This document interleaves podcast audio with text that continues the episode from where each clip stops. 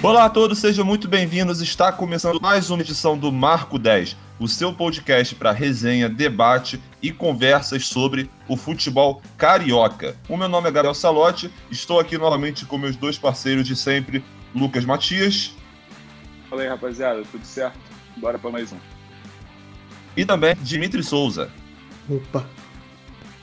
Show de bola, gente. Vamos lá que hoje nós temos assunto para conversar. Nós temos decididas as finais do Campeonato Carioca e também na Taça Rio. Esse fim de semana nós tivemos os últimos jogos, os que decidiram o resto da tabela. O Fluminense e o Flamengo venceram nos seus confrontos contra a Portuguesa Volta Redonda e teremos um Fla-Flu na final do Carioca, enquanto na Taça Rio também teremos clássico. Esses foram jogos um pouquinho mais disputados, um pouquinho mais travados, mas mesmo assim o Botafogo e Vasco conseguiram assegurar suas vagas para a final da Taça Rio, que está valendo um milhão de reais para o vencedor. Vamos começar então pela Taça Rio, pelo jogo do Vasco contra o Madureira, que abriu o final de semana de rodada no Campeonato Carioca. Foi um jogo que o Vasco, dessa vez de titular, conseguiu a vitória para cima do Madureira, ganhando de 2 a 1.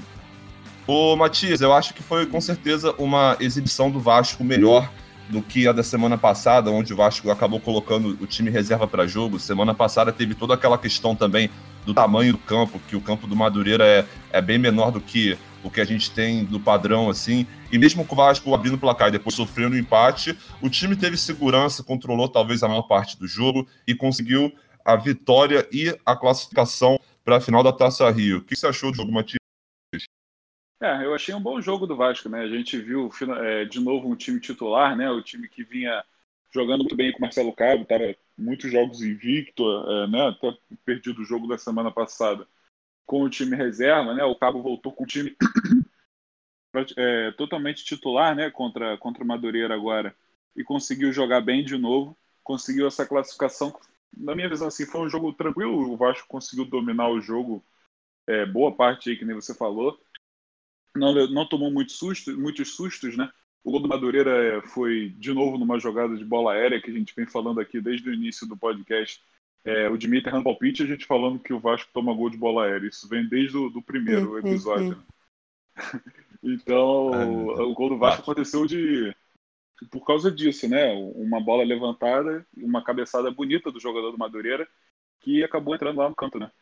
Então, assim, o Vasco ele continua sofrendo esse problema da bola aérea, mas ele conseguiu mostrar com as bolas no, nos pés um, um, time equilibrado, um time que faz bem essa transição do, do meio para frente e está contando especialmente com dois laterais que estão em grande fase, né? O Zé, que eu acho um bom lateral, sempre achei, mesmo quando ele estava em má fase no Bahia, quando ele saiu lá brigado no Santos, eu sempre achei ele um bom lateral, sempre que ele podia agregar bastante quando o Vasco contratou ele, eu achei uma excelente contratação, né? O Vasco que vinha sofrendo com, com nas laterais há bastante tempo.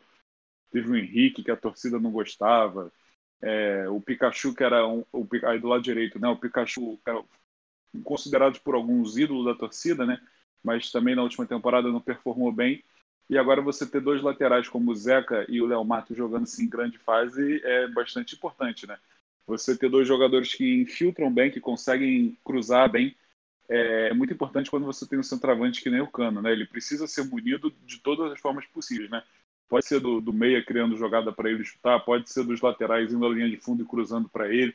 Enfim, você tem que achar, você tem que encurtar os caminhos para o Cano só meter lá dentro, porque a bola chegando para ele é muito difícil de perder, né? E no primeiro gol a gente viu isso, a gente viu uma, uma troca de passes ali que o Zeca foi conseguiu infiltrar na linha de fundo, cortar o, o jogador do Madureira, cruzar. E o Léo Matos, né? A cabeçada foi para foi ele, seria gol dele, né? E o, o Marquinhos Gabriel acabou tocando nela por último para fazer o gol, né? Então a assistência acabou sendo do Léo Matos, mas foi uma boa jogada do Zeca de um lateral para o outro, né? Então, assim, eu acho que como vem jogando bem esses dois laterais, passa por eles a, a boa fase do Vasco, né? No, no, segundo, no segundo tempo, o Vasco estava cadenciando um pouco mais, foi um pouco mais para cima, né? Porque tava, o empate não era tão interessante. E, e, conseguiu fazer o gol, né? Uma boa jogada ali também pela direita, com, indo, indo até a linha de fundo e cruzando. E aí a bola sobra no pé do cano dentro da área, né? Então, dentro da pequena área. Então ali se ele perdesse, a gente duvidaria, do, não, não teria como, né? O Cano dali de dentro da pequena área não tem como perder. O Vasco venceu, jogou bem e chega na final como favorito, na minha opinião, né? Para mim, eu acho que o Vasco chega num momento muito melhor, tanto do time quanto do, da torcida. Assim. Eu acho que a torcida do Vasco está muito, tá bem mais satisfeita do que a do Botafogo, né? E isso pode, pode gerar aí uma, uma confiança maior para os jogadores do Vasco chegarem na final e fazer um bom jogo, né, contra o Botafogo. Com certeza, Matias. Você tem dois times que estão em contextos parecidos em relação a terem seus problemas estruturais, financeiros. Os dois também estão disputando a Série B, o Vasco e o Botafogo. E ambos também, que, que, nem diversos outros times, como o, Flamengo, como o próprio Flamengo e outros grandes pelos estaduais do Brasil, utilizaram o campeonato estadual como um laboratório para fazer testes, testar formações, testar jogadores. E ao final desse carioca, eu acho que o saldo é positivo para o Vasco. Tem problemas? Tem. A bola aérea defensiva em especial. E sem falar que eu estava lendo também a matéria do esporte sobre essa, sobre o jogo do Vasco, e eu vi uma estatística que, na verdade, eu nem tinha me tocado. O Vasco levou gol em todos os 13 jogos sobre o comando de cabo. For, foram, foram 16 no total. Foram 16 partidas no total, e no, em 13, aliás, 16 gols sofridos no total, e nos 13 jogos sob o comando de cabo, o time acabou sofrendo gols. Então, esse é um problema que deve ser consertado, visando a disputa da Série B. A questão da bola aérea defensiva. É impressionante a dificuldade que o Vasco tem para consertar esse problema, porque teve, teve uma, uma época daí do Campeonato Carioca que a bola parada era o principal, seja de escanteio, seja de uma, uma falta levantada na área, o time não conseguia se acertar, e agora parece que fica evidente uh, com que a bola rolando também, o time também não consegue conter o, o ímpeto e, e, os cruzamentos apenas do outro time quando ele decide levantar a bola na área. É preocupante porque o Vasco deve enfrentar diversos times com é, deficiência na, criação, na segunda divisão, então é problema a ser resolvido. Mas fora isso, o torcedor do Vasco está sim muito satisfeito, deve estar muito satisfeito com o que o time vem mostrando em campo, porque o time agora apresenta alternativas ofensivas, ap apresenta jogadas criadas e, como você falou, Matias, um repertório grande para poder munir o seu homem referência, que é o Cano. Eu lembro que ano passado tinha uma estatística que falava como que a maioria dos gols do Cano surgiam apenas com assistências do Benítez. E aí muita gente pensou quando assim, quando, então quando o Benítez sair e ele saiu, o Cano vai meio que parar de fazer gol porque não vai ter gente, tanta gente para munir ele. Cara, é, isso pode até ser verdade em um contexto de um time que você não tenha é, criação, que você não tenha, digamos, o treinamento para as ações ofensivas, mas o time do Vasco está sendo muito bem treinado. E a responsabilidade de munir o Cano, ela deixou de ser apenas do Benítez e passou para outros jogadores. Gabriel Peck tem dado muitas assistências e ajudado a construir. Marquinhos Gabriel tem feito boas atuações atuando como meia central por trás do Cano. Os laterais o Zeca foi uma ótima contratação desse ano, uma grande contratação que está jogando bem. E o Léo Matos também fez uma ótima atuação, é, sendo duas assistências. Eu acho que conta é, o, o, gol do Cano, embora a, o goleiro tenha desviado para o meio da área, eu acho que acaba contando como assistência do Léo Matos de qualquer forma, tendo participação fundamental nos dois gols. Então o Vasco consegue variar o seu repertório, mudar o, o, estilo de ataque, atacar cruzando, atacar por dentro, com toque de bola. Parceria Cano e Morato também, devo ressaltar, foi muito boa no segundo tempo. Eles conseguiam uh, diversificar bastante, fazer muitas linhas de passe e levar perigo para o gol do Madureira. E é bem. Foi, foi uma boa partida do Vasco, poderia ter feito mais gols, né? O, teve um lance muito muito doido do Marquinhos Gabriel, né? Que ele recebeu o passe de Mora, do Morato, onde o goleiro do Madureira estava rendido. E o, ele chutou para o gol e o, e o Feitosa, que acho que é o zagueiro do Madureira, ele salvou em cima da linha. Ele tinham dois jogadores do Madureira ali na linha. E esse jogou de cabeça, assim, é, e conseguiu tirar do gol. E numa outra jogada também que foi no travessão, que foi uma boa, uma jogada bem trabalhada, como tem tido outros do Vasco. Com o Léo Matos, com o Peg, Marquinhos Gabriel chutou a bola no travessão. Isso, isso como foi como o Matias falou, foi no contexto do segundo tempo em que o Vasco, que tinha um empate no placar e o Vasco estava buscando o gol que daria o acesso para a Taça Rio.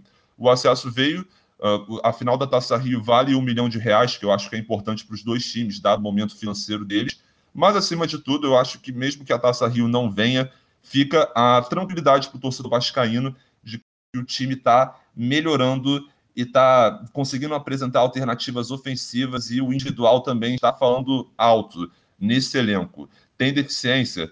Com certeza tem. É, a bola aérea defensiva, como já fomos ressaltados aqui. Mas mesmo assim, é algo que com treinamento é, pode ser que aconteça. Nós ainda temos duas semanas para o início da Série B e que são duas semanas onde o Vasco vai jogar duas vezes contra um adversário à altura, ou seja, um adversário que está ali em condições iguais de disputa, e também duas semanas livres, né? Tirando, claro, o, o dia do jogo, você vai ter duas semanas livres para que você possa consertar esse problema. O grande problema é que, como o Matias falou, a gente menciona esse erro da bola aérea defensiva desde o início do campeonato, mas cada dia é um novo dia para você trabalhar, para você treinar e conseguir resolver esse problema a tempo do início da disputa da segunda divisão. Dimitri, conta pra gente você, cara, o que, que você achou do jogo? Acho que conseguiu a vitória e garantir a final, a vaga para a final da Taça Rio contra o Botafogo. E acho que o que a gente pode tirar desse Carioca, tirando essa questão do, da bola aérea defensiva, que ainda é grave, são coisas boas, né? O time do Vasco já está já tá, de certa forma, preparado, né? O que você acha? É, eu, eu achei que, tipo assim, depois da, da bobeira do, de ter botado o time reserva no primeiro jogo, né? O, o Vasco veio com o time totalmente titular e assumiu o controle do jogo, né? O Vasco veio com uma postura bem ofensiva, criou muitas chances lá, no, principalmente no, no, segundo tempo. O, o, o Vasco veio para para abrir o placar, né? Que estava com a desvantagem do, do primeiro jogo, que o por conta da, da derrota contra o Madureira. E aí conseguiu abrir o placar com, com o gol do Marquinhos Gabriel lá, né? Sobrando para ele finalizar o gol, né? Sobrou, sobrou na cara do goleiro para ele finalizar. E aí o Vasco deu mole, né? Foi, um, foi uma jogada meio que talvez desatenção também, porque foi um lateral rápido lá. E aí sobrou pro, pro cruzamento do, do Madureira e o gol do, do Humberto, né? Foi outro gol de, de bola aérea, né? Que o Vasco desde sempre vem sofrendo aí do, do, do início do ano. Do início da, do, da temporada, né? No caso. E aí o, o, o Vasco voltou a pressionar muito o Madureira, né? Tinha que voltar a marcar de novo, porque continuava com a desvantagem. E aí o Vasco criando muitas oportunidades, né? E conseguiu depois no, no segundo tempo fazer o gol, né? O gol do Cano lá, que, que o goleiro espalmou para o meio da área e sobrou para ele finalizar. O Cano que vinha sendo muito importante no ano passado, esse ano se prova ser um continuar sendo um, um dos jogadores, talvez o jogador mais importante do Vasco, classificando o, o time para a final da Taça Rio aí. Perfeitamente, Dimitri. Bem, é, hoje, como, como foi dia, aliás, como foi fim de semana de rodada do Carioca, os quatro jogaram, fica um pouquinho mais compacto a análise de cada clube. Antes da gente passar para o próximo jogo, vocês têm mais algum comentário em relação ao Vasco, assim? Não, não, acho que não. A gente já falou, acho que vai ser. Ser dois times que começaram muito mal a temporada, que terminaram muito mal a temporada passada, né? E que agora tem um que continua muito mal, que a gente vai falar daqui a pouco, e um que está mostrando sinais de evolução, né? Então vai ser uma final aí curiosa de, de ver, né? É, eu vou dar spoiler. O ruim é o Botafogo e o bom é o Vasco. é, eu acho que ficou... Eu acho que é, eu acho tinha que... entendido. Ah, não, só para explicar, deixar claro, né? o Vasco vem numa crescente, né? Diferente do Botafogo. Eu acho que o Vasco vem forte aí pra briga do. Botafogo vem numa decrescente. É. Exatamente. E quando começou o Carioca, a gente botava o Botafogo como melhor que o Vasco, né? Porque começou ganhando, tava todo mundo chamuscado. Agora parece que jogaram tudo no lixo. Né? Pois é, o Botafogo começou ganhando, né? Teve uma goleada lá no início do ano. A gente. Todo bobo, mas aí o Botafogo também perdeu peças importantes. É impressionante né, o jogo dele. vai treinar. É complicado. Oi? Oi? Hã? Não entendi nada. Ah, tá bom, cortou, então. Cortou metade do que tu falou, Gabriel. É que você falou, começou falando no meio do raciocínio. Não, tá. Ah, ah, fez, mas é isso daí. Tá. Bola pra frente, enfim. Estão me escutando direitinho agora? Uhum. Beleza, então. Gente, eu só, eu só queria fazer um comentário mesmo que o Cano foi homenageado. Ele recebeu o um negócio lá por ser o artilheiro estrangeiro. Ele recebeu o quê mesmo? Uma placa? Eu nem lembro que porra que ele é, recebeu. É, foi uma placa lá. Um uma placa lá, né? Foi, é. por ser o artilheiro estrangeiro do século que ele conseguiu a marca após marcar contra o Rezende, né, no final de abril, quando ele passou o Petkovic. Bem, gente, como, como temos falado aqui, O próximo jogo do Vasco vai ser contra o Botafogo é, no fim de semana que vem. Vai ser no domingo, dia 16 de maio. É, aliás, nesse fim de semana, né? Perdão, estamos na segunda-feira. Vai ser desse domingo, 16 de maio, às 11 da manhã. Esse horário cruel com os jogadores e também com os torcedores vagabundos como eu. Botafogo são, e Vasco. São dois jogos, né? Não é um jogo só. Dois jogos, exatamente. Dois, né? esse, é. esse, vai primeiro no Newton Santos e o segundo no próximo sábado, dia 22, vai ser em São Januário. Esse, esses são jogos que vão definir a Taça Rio e um milhão de reais para o vencedor. Enfim, continuando, gente, vamos falar então do próximo jogo que aconteceu também no, no, sábado, nesse último sábado, um pouquinho depois do Vasco Madureira, foi o jogo do Flamengo, em que o Flamengo ganhou de 4 a 1 do Volta Redonda. Uh, Dimitri, o Flamengo já tinha garantido um, um excelente resultado no jogo de ida da semifinal, conseguiu um 3 a 0 e a gente, já, a gente ficava falando que ah, pode ser que seja um joguinho maneiro porque o Volta Redonda demonstrou, demonstrou um bom trabalho na, na Taça Guanabara, mas fica discrepante aí a, a qualidade do elenco, mesmo se tratando de alguns jogadores uh, reservas do Flamengo e da categoria de base, fica a discrepância no, na qualidade dos elencos e o Flamengo que com alguns poucos minutos de jogo já conseguiu praticamente selar a sua vaga para a final do Campeonato Carioca. Dimitri, o que, que você achou desse jogo, cara? Ah, eu achei um outro jogo que o Flamengo foi dominante do, do início ao fim, né? Tipo, eu, eu achei a zaga do Volta Redonda, não sei se porque é, o Volta Redonda tinha a pressão de converter os 3 a 0 não sei se eles tinham é, a noção de que ia ser muito difícil, né? Mas é, o, a zaga do Volta Redonda parecia muito perdida, sabe? Tipo, se você for rever os gols do, do Flamengo, principalmente os primeiros, você vê que que os, os zagueiros estavam, além de estar muito avançados, eles não, não sabiam o que estavam fazendo muito com, com posicionamento, com a bola. Então você vê que teve um, o, o gol, o gol do, do Gabriel Barbosa, por exemplo, foi uma enfiada de bola do Pedro que não foi nem tão porra, no ponto futuro, foi meio que onde estava o, o Gabriel e aí ele arrancou e levou dois na, na corrida e fez o gol.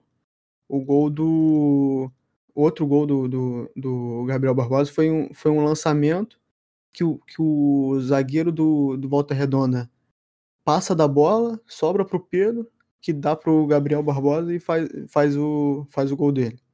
O gol do Michel, se eu não me engano, também é uma enfiada de bola. É uma enfiada de bola pro Gabriel Barbosa, que e aí vem o Michel fazendo o facão no, pro, da esquerda pro meio, sozinho, ninguém marcando ele, e aí é o gol do Michel.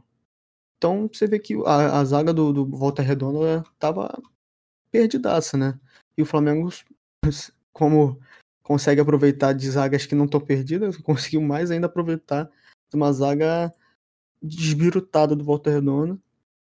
E parecia um jogo treino pro Flamengo, né? O, e aí o Flamengo abriu 3 a 0 hum, Eu acho que o Volta Redonda talvez tenha desistido, não sei, né? Talvez se fosse um pouco difícil para o Volta Redonda fazer sete gols no jogo, né? Que teria que fazer os seis que o Flamengo fez, mais um por causa da vantagem do, do empate do Flamengo. E aí foi mais ou menos isso. O Flamengo soube dominar bem o Volta Redonda e com um time semi-reserva, vamos dizer assim, né? Teve algumas peças titulares aí no, no, no, no jogo, né? Eu concordo com você, Dimitri. Realmente, a, o posicionamento da zaga do Volta Redonda em vários momentos do jogo demonstrou uma confusão no posicionamento, uma proposta talvez do Volta Redonda de tentar correr atrás do resultado, né? adiantando os seus jogadores, tentando colocar os atacantes perto do zagueiro do Flamengo e, portanto, os próprios zagueiros do Volta Redonda perto do meio campo, mas foi um verdadeiro desastre, porque como você falou, é, pelo, pelo menos três gols ali do Flamengo passaram por essa situação em que os zagueiros estão adiantados, e isso ainda mostra uma evolução do time do Rogério Ceni que a gente vem falando. Eu vou ressaltar aqui coisa que eu estou falando há duas edições seguidas. A gente tem a gente estava criticando nos primeiros episódios do podcast o time do Flamengo por ele depender muito da criação através do cruzamento na área. O, o time do Flamengo no início do Campeonato Carioca tinha uma média muito grande de cruzamentos na área, cerca de 30 assim por jogo. É, e agora o, o Rogério Ceni está conseguindo alcançar mais alternativas ofensivas para o Flamengo. E uma delas é justamente se aproveitar de momentos que o adversário adianta a sua defesa, é, coloca os zagueiros longe da sua própria área. Foi, foi assim com, com, com o gol do Michael também. É, ele foi feito com a defesa do Volta Redonda adiantada também. É, teve outro lance também do Michael que ele quase fez o gol, também com a toque do Gabigol, que foi muito parecido com isso. O, o gol do Gabigol também foi, é, seguiu nesse pique. E eu concordo com você, Dimitri, nessa sua análise de que a, a zaga do Volta Redonda parecia estar muito confusa. E eu, eu vou citar um lance também que foi o quarto gol. O gol do Vitinho, que foi feito também com um baita lançamento do Ramon. Sim, sim, e, e exatamente, o Vitinho acabou ficando ali em confronto com o Gabriel Pereira, que é o zagueiro do Volta Redonda, que foi aquele mesmo que no jogo passado confrontou o Arrascaeta no terceiro gol do Flamengo, que foi aquele lance que a gente discutiu aqui que a gente não entendeu, porque ele parecia ter o controle da bola, só que ele meio que passou. Foi como o Matias falou, como se o Arrascaeta fizesse feito um drible de corpo sem nem tocar na bola. O Gabriel Pereira acabou tropeçando é, e naquela situação. Pior que esse, esse Gabriel Pereira também estava jogando bem, cara. Ele era um dos melhores zagueiros do campeonato, mas aí do dia para noite todo mundo de volta redonda escambelhou jogar mal, né?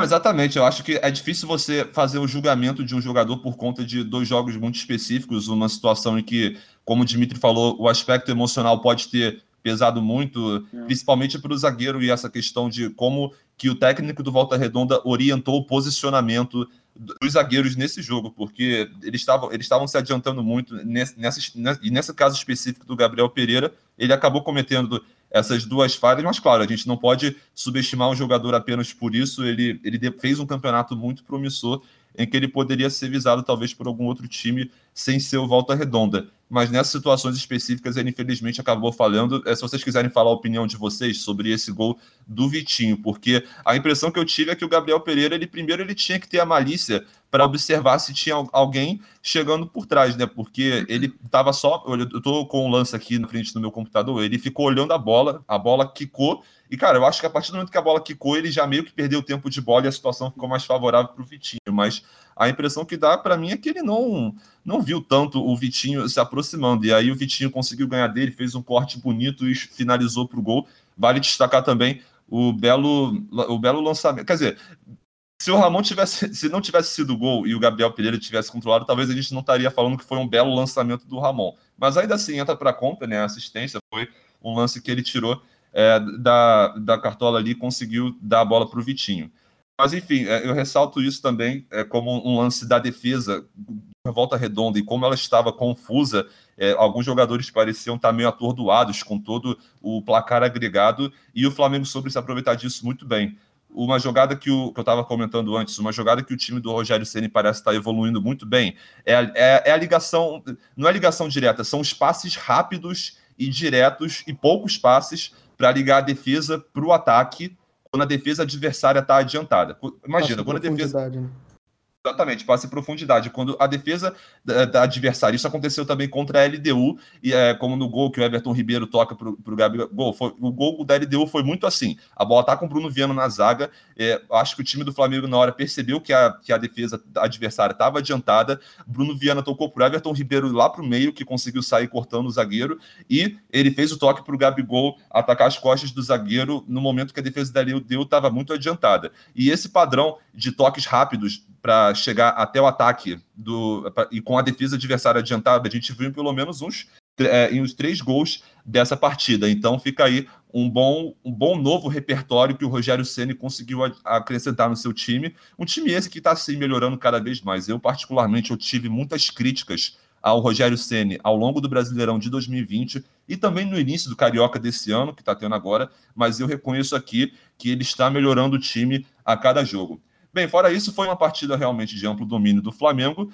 Uh, o, o, Flamengo conseguiu usar o Carioca muito bem como laboratório, talvez seja um, seja um dos times que mais tenha se beneficiado com isso. O Flamengo conseguiu descobrir vários jogadores bons, digamos, na categoria de base e dar mais minutagem para alguns deles, né, como para o Hugo Moura. Uh, o João Gomes já tem praticamente um, um lugar cativo no, no, time titular, mas ainda assim ele conseguiu ter mais minutagem, isso é sempre bom. O Max, que fez uma boa partida também, fora o golaço que ele fez na estreia, também fica aí pro, como um critério um mérito, aliás, pro, pelo Flamengo ter usado o Carioca como laboratório, e claramente, pra, como a gente fala isso, a gente tem que citar a, a recuperação do Michael E como o Vitinho parece estar tendo mais confiança, voltou a ser escalado também é, como jogador, como meia central, mas às vezes vai pela, pela direita também.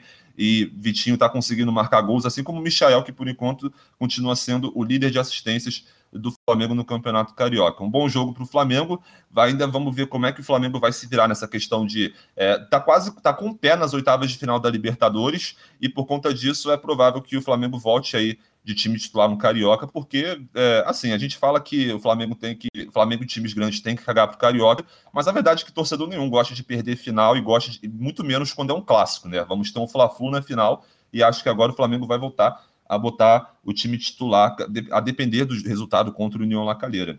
E você, Matias, fala pra gente suas impressões do jogo, cara. O Flamengo ganhou do Volta Redonda por 4 a 1 já tinha o resultado nas mãos por conta do jogo de ida, mas conseguiu fazer mais uma boa atuação e está agora na final do Campeonato Carioca.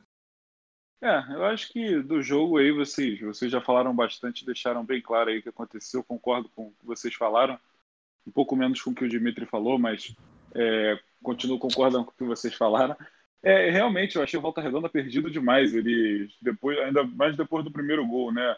O, o gol do Michael. É, se eu não me engano, o Vitinho rouba a bola ali no meio-campo, dá no Gabigol que dá no Michael e ele dá um tapa bonito ali, né? Ele consegue tirar do goleiro e ainda encaixar no, no cantinho, na bochecha da rede ali. E depois disso, o Volta Redonda é completamente perdido em campo, não conseguia atacar, não conseguia defender. Tanto que o segundo gol, que foi o primeiro do, do Gabi, o Pedro, ele, ele passa com uma tranquilidade muito fácil ali, né? Primeira, primeira bola, o cara se enrola com o kick da bola, depois ele dá um, toque por cima, que eu acho que ele tentou dar um chapéu ali, mas a bola acabou indo forte demais e deu certo, né? Foi assistência para o Gabi, que matou ali o jogo. Depois disso foi só um treino para o Flamengo, né? O que eu achei interessante desse jogo é que o Gabriel ele pediu para jogar, né? O Gabigol ele pediu para jogar ele, ele gosta, né? A gente vê que ele gosta de jogar, ele gosta de estar em campo e principalmente ele gosta muito de fazer gol, né? Parece que ele quer quebrar todos os recordes possíveis aí com a camisa do Flamengo. Ele já é o maior artilheiro do século, ele já é o maior artilheiro do novo Maracanã. Já é, se eu não me engano, é o segundo ou já é o primeiro maior artilheiro do Flamengo na Libertadores. Ele está em busca de, de todos esses recordes aí, né? Então, qualquer jogo ele está querendo entrar em campo e jogar, que eu acho bem legal. E nesse time mistão aí do. Misto, assim, mais ou menos, né? Era mais reserva do que titular. O, o, o Gabriel conseguiu se destacar aí, né? E a gente pode falar também, talvez o Hugo esteja é, pendendo aí nas preferências do Rogério, né? O Rogério Senna, que obviamente é um bom, bom treinador, mas ele, ele visa bastante, ele conhece bastante a posição de goleiro, né? E a gente já viu nesse jogo ele testar aí o Gabriel, Gabriel Batista, né? Do que o, e deixar o Hugo no banco, né? Então a gente já vê aí que o Hugo está começando a, a talvez cair na, na escala do, do Rogério e ele precisa voltar a treinar bem, precisa parar de se envolver com polêmica fora do campo, precisa se dedicar mais ao clube, senão já tem já tem outros aí querendo essa vaga dele, né? Então foi isso, né? O Flamengo se classificou tranquilo, Fla-Flu na final e torcer para que seja um jogão, né? Isso aí. Duas coisas para falar que eu esqueci de comentar assim. Primeiro, é em relação aos gols perdidos do Pedro, né? Que foram realmente na cara é, e, e essa aí realmente não foi a noite dele. E segunda coisa, cara, é, a não ser que eu esteja com a amnésia, nós não fizemos o melhor e pior, né, do jogo do ah, é? Vasco. Então, então nós esquecemos, filho. Então, vamos voltar rapidinho para fazer o melhor e o pior do Vasco Madureira e depois vamos fazer o melhor e pior do Flamengo e Volta Redonda. E o melhor é, e pior antes, do Vasco. O, Pode o, falar. O pênalti, o pênalti do, do Volta Redonda ah, é. que, que, é, faz a Hugo Moura, né? Ele se joga na bola que nem goleiro e defende. João Gomes, jo, João, João Gomes. Gomes. isso, isso, João. Ah, e também tem um, um, lance que a gente esqueceu de comentar no jogo do Vasco de um pênalti claro do, do Madureira. Perfeito, Jimmy. Que acho que a gente não comentou no caso, né?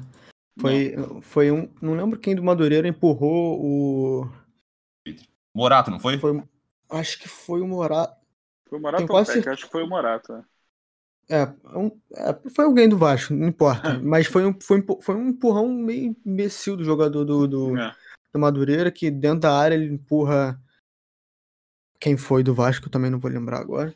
Uhum. E isso era um pênalti, claro, né, no caso. Só é. que não foi marcado e eu acho que valeria a pena comentar esse lance. Cara, tem, tem VAR na, nessa fase da Taça Rio, cara? Não.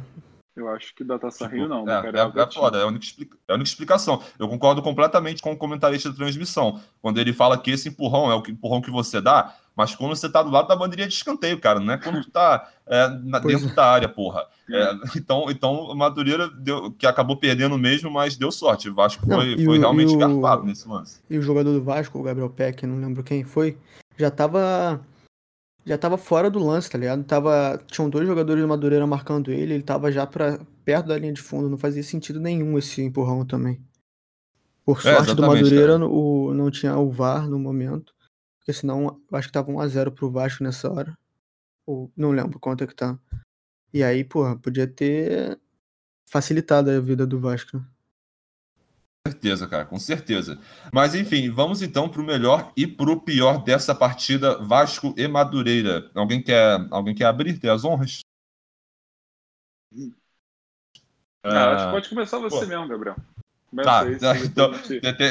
caralho, essa, essa aí tu me quebrou em pedaços, hein, moleque? Puta que pariu. Não tá, não, eu, eu admito, não tá preparado, cara. Eu nem, eu nem, eu nem, parei, tipo assim, tanto para reparar isso assim ao decorrer da partida, cara. Eu acho que o Morato, ele participou de várias. É, da criação de várias jogadas pelo ataque, várias linhas de passe com o Cano, além disso, também com outros jogadores em, em outros momentos, e pode ser um postulante aí como o melhor. Deixa eu ver quem mais também. O Gartinhos Gabriel também participou bastante, mas acho que eu vou botar o Morato mesmo, que se foda. É, se vocês tiverem alguma objeção, podem falar. E pior, cara, quem, foi o pior? Não sei, é, cara. Foi um jogo difícil de falar quem é o pior, né? É, exatamente, cara. Eu, eu não vi... foi ok, assim, né? É, eu não vi tanto, talvez, Bem, do eu diria que é o, Galarza, como o em outros jogos. O gra... Zaga, que foi o mesmo segunda, árbitro. Pode falar, Dimitri. Acho que foi? o árbitro foi o pior, né? Não marcou aquele pênalti claro, assim, que foi o mesmo árbitro, acho que... que... Era o Graziani, é, o, que apitou o árbitro aquele... do Fluminense. Isso, que apitou o Fluminense e... Resende, né? É, é no, aquele lá que teve... Jogo, né? Pênalti, gol anulado lá. Pode botar ah, ele a, aí. A, a, atuação de Gala, para mim, é o árbitro do, é, do Barranquilha mesmo, Barranquilha e Fluminense. Essa, essa aí, para mim, eu tô, eu tô, em choque até hoje. Mas, uh, enfim, cara, eu, eu, não sei, acho que eu vou colocar. É, exatamente, Basculhão, pô. É, você vai ficar de, marcado. Nome de, nome de filha da puta, eu lembro. Exatamente. Pô, é, cara, sei lá, cara, eu vou botar Morato melhor e pior, cara. Eu vou botar. Porra, mano, eu não vou ter embasamento. Embas... Alguém não quer pegar essa primeiro, filho? Não vou... Pior que eu não vou ter o menor embasamento para falar aqui. Se vocês falarem aí, eu posso pelo menos imitar vocês. Não, deixa que eu te imito imitando a gente. É, de, eu vou puxar então. De, de melhor, eu, vou, eu, vou, eu não vou conseguir fugir de nenhum dos dois laterais, né? Que eu gostei muito da partida dos dois. Então, eu vou. Os dois deram. O Zeca acabou dando uma pré-assistência, né? E o, e o, último passe, né? É, e o Léo Matos, ele. Uma assistência meio mandrake ali, né? Porque ele. É, ele dá assistência para o Marquinhos Gabriel, que seria, seria gol do Léo Matos, né? Mas o Marquinhos Gabriel rouba ali e comemora correndo igual o Naruto. Queria destacar isso, muito foda. Isso, nossa, é, foi outro destaque esqueceu. E no, no segundo gol ele cruza, o goleiro defende e o Cano faz, né? Então, por ter participado mais, eu vou botar o Léo Matos como melhor. E de pior, cara, foi o que a gente falou. Não tem ninguém para destacar que foi uma partida horrível, então a gente não vai botar como é, ninguém como o pior. A gente vai botar como alguém que não se destacou, que não, não fedeu nem cheirou ali, né? Ficou na, na, média. Eu botaria o Castan, que a gente não falou muito dele. É, o gol foi de bola aérea, talvez deveria estar recompondo ali. Então, sem muito embasamento, para mim vai o Castan. Tá é, eu, eu, pode, ser, pode ser isso aí, então, cara. E é você, Dimitri? Ah, sei lá, mano. Já que o Matias falou isso daí, eu vou botar todos como pior e o... quem ele falou mesmo como melhor? O Zé? Foi o Léo Matos? Meu Deus. Léo Matos. Léo Matos. Vou botar o Cano, só porque ele não é lateral. Beleza, então, então essa foi a primeira do, do melhor em campo, tá, já tá feito já, da, da melhor forma possível, mas, é, mas o concreta não, não tem como, cara, porra. E do Flamengo em volta redonda, gente, vamos lá. Essa, essa aí eu pego primeiro, cara. Pior que essa aí eu também. Fácil, eu acho... né? Aí é mole. É mole. Não, não, eu acho difícil a do pior em campo para essa, cara. Se vocês tiverem. Assim, eu achei também que foi um jogo que também foi difícil, até porque o Flamengo, como um todo, teve uma atuação boa. É, o melhor, claro, Gabriel fez dois gols e deu uma assistência. Eu acho que é muito difícil fugir do, do, do Gabriel Barbosa, essa eleição de melhor em campo, mas pior em campo, se vocês tiverem alguma sugestão Ah, aí, sei lá, sabe? eu, eu É, botaria o Pedro, embora- pelos gols que perdeu, tá ligado? Sei lá, só por. Pode ser, não, é uma boa, empates, sim. né? Mas. O que me É, pega ele, tá é que. ele é é que- centroavante tem que fazer gol e perdeu, Uhum. né? Mas pode ser. é, não, o que me pega é que assim, ele participou de algumas boas construções de jogada. assistência. É, e, e- oi? Mas ele Deu perdeu o gol na assistência, cara, cara. Ele perdeu Não, ele perdeu. É, não, não foi um gol, foram dois. Isso é verdade. É. Isso é verdade. É, sei lá, tipo assim, o João Gomes ele também ele teve uma finalização, mas, mas esse pênalti aí foi, foi bizarro. Mas acho que dá pra ir de Pedro mesmo, só por causa desses dois gols, pelo que vocês falaram mesmo, o- a função do centroavante é finalizar. E foi. Hoje eu tava vendo o Sport TV e o PVC falou, cara, foi, foi pique David, tá ligado? Foi, É. foi, foi assustador o negócio, cara. Não, não parecia o Pedro, não, velho. Parecia eu. Realmente. Realmente. É, temos eu vou, vou te acompanhar aí, é. Eu te acompanho. Bem, Beleza, então. pelo Destacar também a, a boa partida do Michael de novo, né? Porque A gente bateu tanto Não. nele no começo, agora a gente assopra, morde e assopra. É, pô, ele tem que virar o mascote do, do, do podcast, tá ligado? Botar a foto, de capa- botar a foto do, do perfil do negócio dele, ao invés do, é, dessa logo aí. Mas, mas enfim, é, beleza, então, já temos os melhores da partida das duas que nós comentamos até agora. Vamos passar então para o terceiro jogo. Ah, e só para ressaltar, como eu esqueci de falar, o próximo jogo do Flamengo vai ser pela Copa Libertadores, gente. Vai ser na próxima rodada contra o União La Calera, jogo Jogo que vai- pode ser um pouquinho complicado por conta do gramado sintético, mas a gente sabe que o elenco do Flamengo é, é muito bom. Vai ser amanhã. O é, Lacalheira perdeu o técnico agora, né? Não sei se vocês viram, o técnico do Lacalheira foi pro Fortaleza.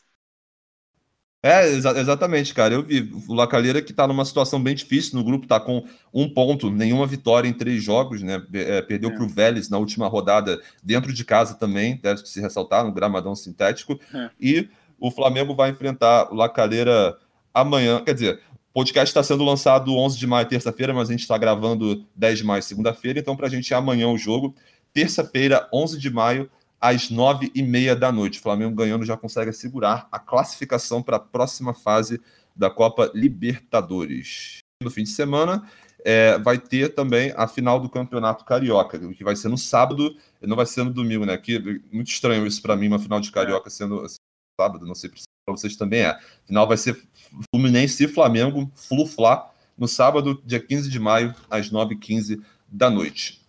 Bem, Flu- Fluminense e Flamengo na final. Vamos também falar do outro semifinalista que conseguiu a vaga para a disputa do Campeonato Carioca. O Fluminense, com um time dessa, dessa vez misto, né, tendo alguns titulares ali como Nino, Martinelli e Felipe, conseguiu ganhar da Portuguesa por 3 a 1 e assegurar a sua vaga para a final do Campeonato Carioca.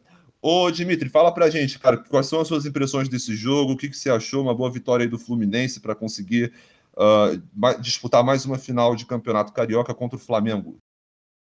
É, eu eu achei um primeiro tempo bem fraquinho do Fluminense, né? Começou ali nos primeiros minutos dando uma pressãozinha.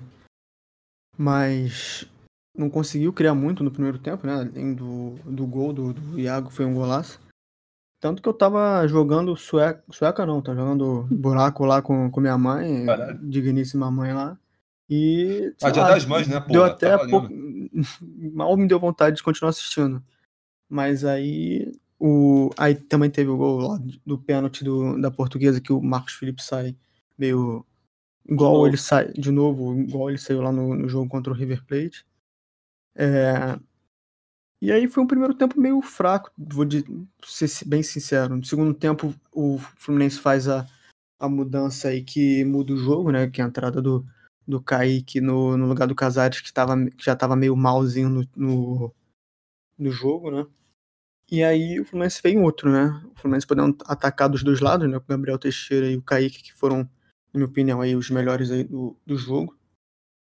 O Fluminense faz. Eu não lembro agora se o primeiro gol, o segundo gol, né? Foi do Kaique ou do Gabriel Teixeira, mas eu tenho quase certeza que foi o do, Foi do Gabriel. Do, é, do Gabriel, Gabriel, que, que o próprio Kaique recebe a bola lá e vai ali de fundo e consegue o cruzamento pro Gabriel Teixeira, que estava bem posicionado lá para fazer. E aí o segundo gol é um. é O Kaique deixou o zagueiro do- da portuguesa no chinelo, né? Dá um arranque absurdo e consegue botar a bola debaixo das pernas aí do Neguete. E foi um- uma boa vitória pro Fluminense, né? Garantindo a classificação para a final. É, um ótimo jogo do- do- dos dois moleques aí de, de Xerém, principalmente o, o Kaique, né? Então o Gabriel Teixeira fez uma, fez uma boa partida. Né? Foi uma ótima partida. O Martinelli também foi legalzinho e tal. E. Cara, não tem muito o que falar desse jogo. Para mim foi mais menos, foi basicamente isso, tá ligado? Não foi primeiro tempo fraco e segundo tempo bem melhor do, do Fluminense.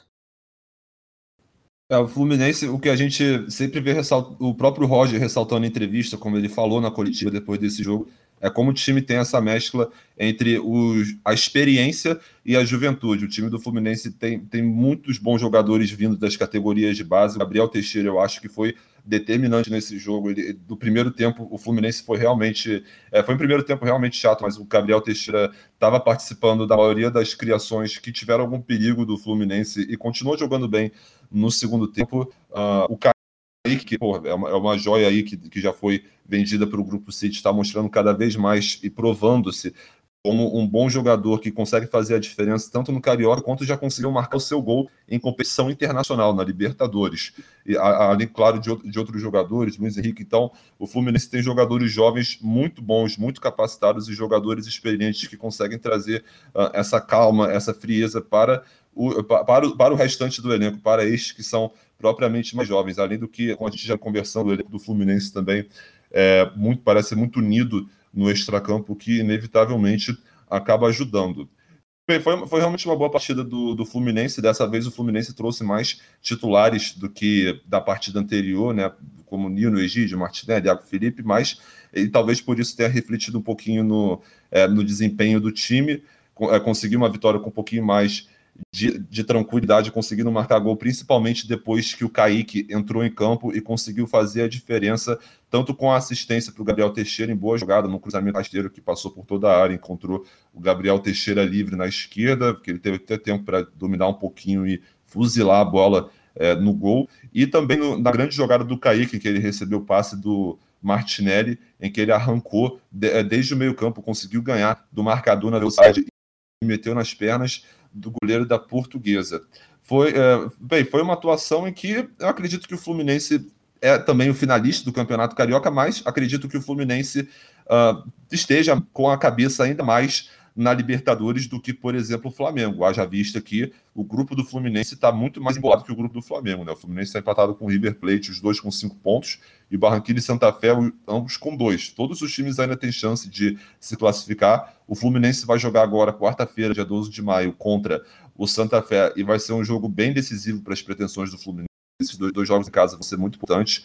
E a gente talvez tenha que aguardar o desenrolar desses jogos e como a diretoria do Fluminense e a comissão de futebol vão lidar com o fato de haver a Libertadores em andamento junto com as duas finais do Carioca. A gente já discutiu aqui em outras edições do podcast a importância que, por mais que a gente fale que os estaduais eles, eles são ruins, ou então que os clubes grandes não deveriam priorizar os estaduais, a gente cita a importância que eles têm para o torcedor. Você enfrentar um rival numa final e você ganhar do seu rival é, é uma coisa que agrada demais o torcedor, que no fim é o objetivo do clube, agradar o seu torcedor e fazer com que ele tenha alegrias. Então, eu acho que o Fluminense deve sim disputar a Libertadores e, em última instância, obviamente, o Carioca deve ser deixado de lado.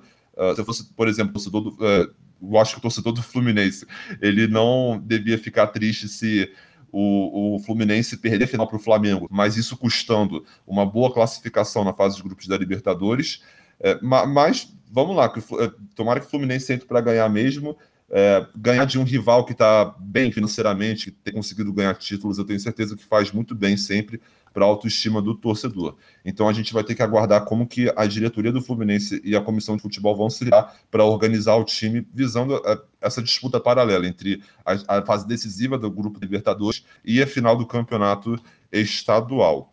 E Bem, essa vai ser a primeira final do Roger Machado como técnico do Fluminense. Vamos ver como é que vai ser. Ele que inclusive participou do elenco, né, que foi campeão da Copa do Brasil 2007, falou até em entrevista que eu estava lendo antes do podcast que vai ser é uma honra para ele poder participar de uma final como técnico. Ele que já ganhou o título nacional alguns anos atrás e vale dizer também que o Roger já ganhou títulos como treinador mas apenas estaduais. Ganhou o Campeonato Mineiro em 2017 e o Campeonato Baiano em 2019 2020. Bem, o Fluminense vai bem para a disputa da Libertadores. Eu sinto que o time está cada vez mais se encaixando com o Roger. E eu falo, além do estado, da conquista ou não do estadual, e além da fase de grupos ou avançada da Libertadores, para o decorrer da temporada, para a disputa do Campeonato Brasileiro, para o restante da Copa do Brasil, caso o Fluminense consiga avançar é, da, mais fases na Libertadores, oitavas, quartas, o, o Fluminense parece estar tá, tá se encaixando para mim. Uh, o, esses jogos com time reserva mostram que o Fluminense tem bons valores ainda no banco, foram boas contratações, embora o Casares tenha feito um jogo meio apagado, o Fluminense conseguiu é, mostrar, mostrar para o seu, seu, torcedor que tem gente ali no banco se precisar, é, e destaque também é, né, para aquele lance meio ruim do Samuel Xavier, em que teve um gol é, que seria o gol de empate naquela tentativa de recuo do Marcos Felipe que deu errado, mas mesmo assim, só, é, só um lance não diz sobre a atuação. E o torcedor do Fluminense, para mim, deve ficar tranquilo, porque o Roger parece estar se encaixando, é, e, o time, e o time parece estar todo se entendendo, né? Coletivamente, é, parece já ter entendido bem a ideia do Roger para o restante da temporada. E você, Matias, fala para mim, cara, o que você achou desse jogo do Fluminense classificado para a final? Da, do Campeonato Carioca, enquanto tem aí uma disputa de Libertadores é, no paralelo. Como que fica essa situação, Matias? Fora, claro, a atuação do Fluminense frente à Portuguesa. É, eu achei que o Fluminense, o jogo em si, né, começou meio paradão, meio mal, mas depois que o Fluminense engrenou, foi um bom jogo, assim. Eu achei que o Fluminense conseguiu propor bem, conseguiu jogar direitinho e a gente viu na entrevista do Roger depois, né? Ele entrou com o Gabriel Teixeira numa ponta e o Casares na outra, é, querendo. Ele falou, né, na, na, entrevista: eu botei dois pontos para tentar jogar em velocidade. Só que o Casares, como ele estava fora de posição ali, e duas vezes fora de posição, né? Porque quando ele joga como ponta, ele joga como ponta esquerda, mas o Gabriel Teixeira tem entrado bem e teve a prioridade ali de ficar na posição de origem. Então o Casares estava fora de posição duas vezes e acabou sendo jogando mal esse jogo, né? Não, não, achei o Casares bem. Então depois que ele sai, realmente o Fluminense e entra o Kaique, o Fluminense consegue propor o, jeito, o jogo do jeito que queria, com dois pontas rápidos. E foi só ver, depois que o Kaique entrou, o Fluminense deslanchou, né? Achei também uma boa partida dos dois volantes que vinham, não vinham jogando tão bem assim, né? Estavam bem abaixo, o Martinelli principalmente. Nesse jogo foi excelente. Ele participou dos dois gols ali que depois do gol do Iago foi o gol do, do Gabriel Teixeira e do Kaique, ele mete uma bola linda ali pro, pro Kaique, que sai correndo, um gol de, de FIFA ali, né? Quando você tá com um cara muito rápido, muito habilidoso jogando, você dá o tapa na frente sai correndo. E um gol de o a gente tá vendo que o Kaique talvez seja um possível ambidestro aí, né? Porque ele que era chamado de Neymar canhoto na base, fez um gol de direita e deu assistência pro Gabriel Teixeira também de direita, né? Então a gente já viu que ele não tem medo, um, um medo não, né? Uma insegurança que o Gabriel Teixeira às vezes tem. Né? A gente viu ao longo desse Carioca e até mesmo na Libertadores, o Gabriel Teixeira perdendo alguns gols que, se ele tentasse bater com a perna ruim dele, que é a esquerda, talvez ele tivesse feito, né? O Kaique não, o Kaique ele, ele bate com qualquer uma das pernas e, e é isso, né? Se errar é rua, se fizer é gol. Então eu acho que o Fluminense conseguiu, conseguiu fazer um, um excelente jogo assim, né? A partir da entrada do Kaique. O Ganso jogou bastante, distribuiu bem no meio campo. Eu acho que para mim foi a melhor partida do Ganso é, nesse ano pelo Fluminense, né? Ele jogando ali de 10, fazendo bem a transição defesa-ataque, conseguindo munir os moleques ali para correr, também foi muito boa, né?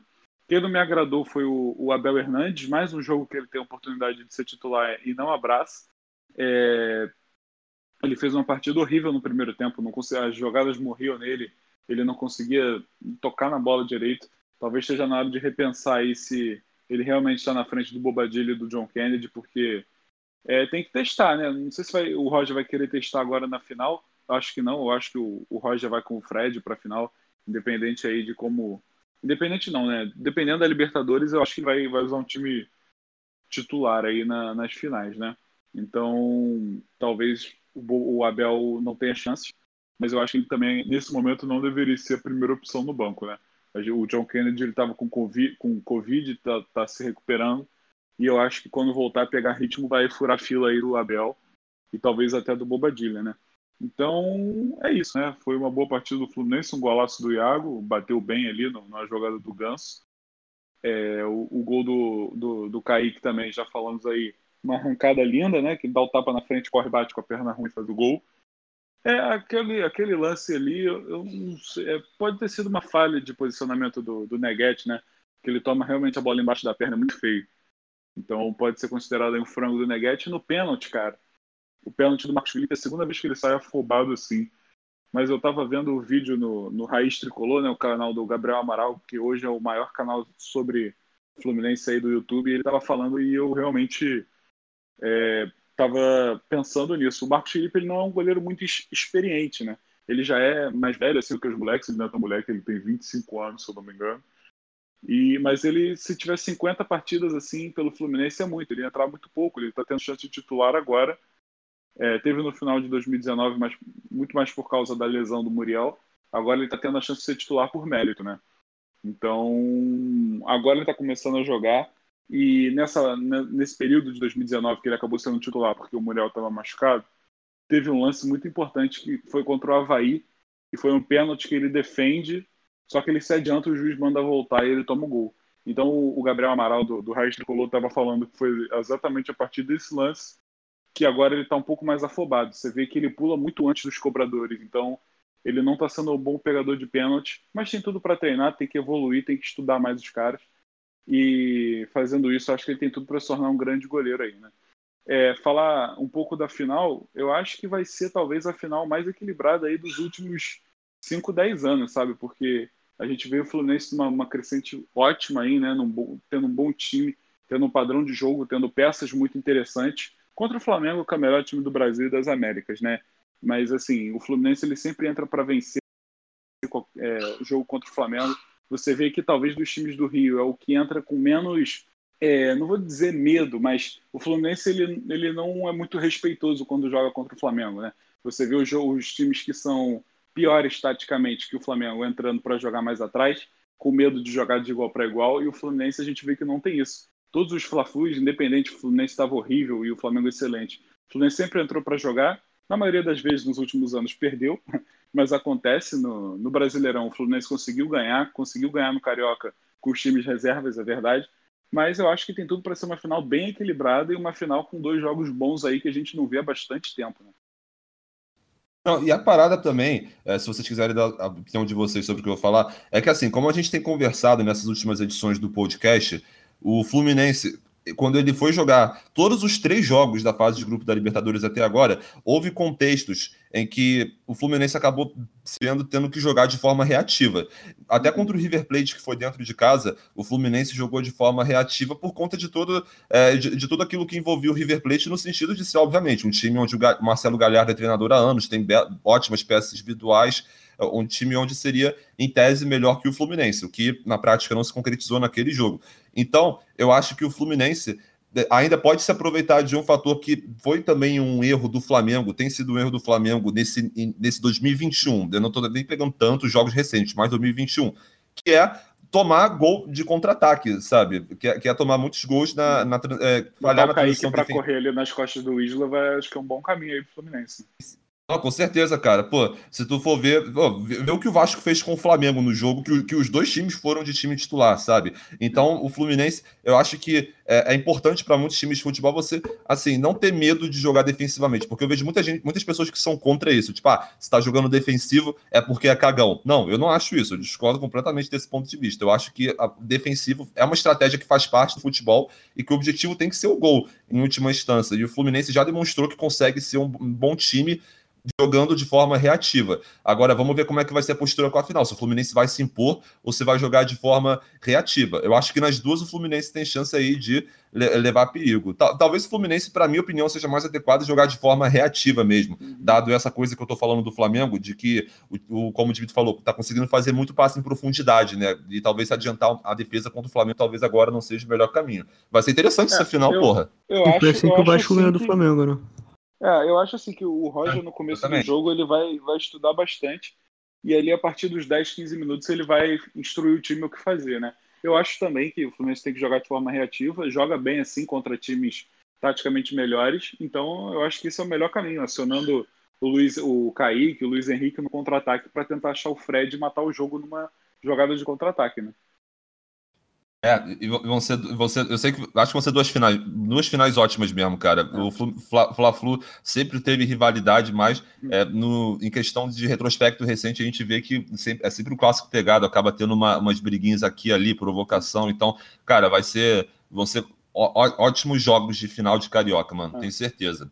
Bem, gente, melhor e pior Fluminense 3, Portuguesa 1. Alguém quer começar? Quem quer ter as honras? É. Porque eu acho que o melhor já, tá, já deve estar tá quase é. um consenso aqui, né, porra? É, a gente já deu vários melhores em campo aí para as pessoas, para os jogadores que entraram e mudaram o jogo, né? Então, acho que a gente não pode mudar esse critério agora. O melhor é o Kaique, né? Dimitri segue nessa? É, obviamente, né? O cara Junto fala ali assim, com o Gabriel Teixeira. É, esse, esse aí não tem com... muito como é, junto ali com o Gabriel Teixeira, os dois foram os melhores, né? Mas o Kaique ainda um pouco Exatamente. melhor para mim. Não, o Gabriel Teixeira ele foi muito importante. Eu acho que ainda no primeiro tempo, quando o Fluminense não estava jogando tão bem assim, ele, ele a, as jogadas de passaram por ele e ele continuou, ele se manteve assim no segundo tempo. Mas, querendo ou não, foi o Kaique teve muito mais importância para o jogo como um todo, por ter mudado a configuração do jogo, ter sido uma peça importantíssima para dar assistência e também marcar o seu gol, que foi, foi um golaço, né? É... E bem, e o pior em campo para vocês? Ah, para mim é o Abel. Pode ser o Abel, sei lá, o, o Luca que entrou não fez porra nenhuma, mas também entrou no finalzinho, é. então fica o meio. O Luca jogou muito pouco, né? Se o Luca ah, entrasse um é, pouquinho exatamente. antes, eu daria para ele também, mas o Abel jogou. O Bobadilha também não entrou bem, não. É. Eu acho que eu também vou dar pro Abel. Assim, é meio que é, é, não acho tão certo assim você dar o pior do jogo pro Casares, porque ele estava escalado numa posição é. que não é a dele, sabe? É, ele, ele acabou sendo tão participativo, mas ainda assim, o Abel ele, ele manteve uma constância de ruindade, digamos assim, é, no decorrer do jogo, porque o Casares ele, ele saiu no intervalo já, né? Então, acho que meu voto vai para Abel Hernandes também. Ah, sei lá, esse negócio de estar na posição errada, acho que para mim não é muito um argumento. Se tu, se bota, é, se bota um, qualquer um aí no lugar de goleiro e o cara toma cinco frangos, e aí vai falar que o cara, ah, tadinho. Ele não é goleiro, né? Mas, porra, não pra estar ali, né? Tem que estar Pô, ali é esse, é pra é, jogar. Esse, esse, exemplo eu não sei. Eu não, eu não sei muito bem, mas enfim. É. É, é enfim, isso, isso pode ser discutido, mas para você é outro o pior em campo, então? Não, tipo, você colocaria o Casares como pior? Não, o Casares não. O Casares tentou criar alguma coisa também, mas mesmo estando mal, mas acho que o Abel. Pode ser o Abel mesmo.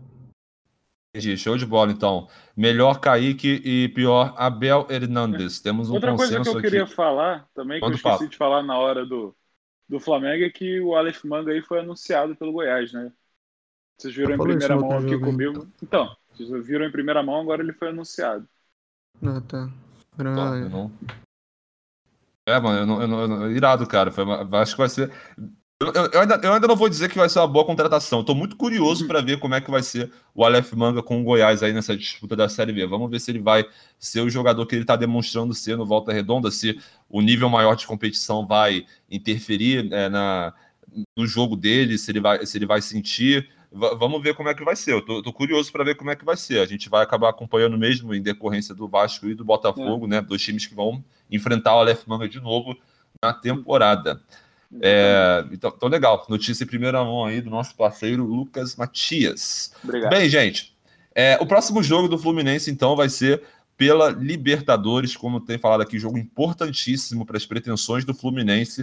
Uh, vai ser contra o Santa Fé no Maracanã, quarta-feira, dia 12 de maio, Fluminense Santa Fé no Maracanã, às 9 da noite. E como já foi falado também, é, a final do Carioca será no fim de semana, vai ser no sábado, Fluminense e Flamengo, às 9h15 da noite. Uma, uma semana aí bem decisiva é, para as pretensões do Fluminense na temporada até esse, até esse momento, né?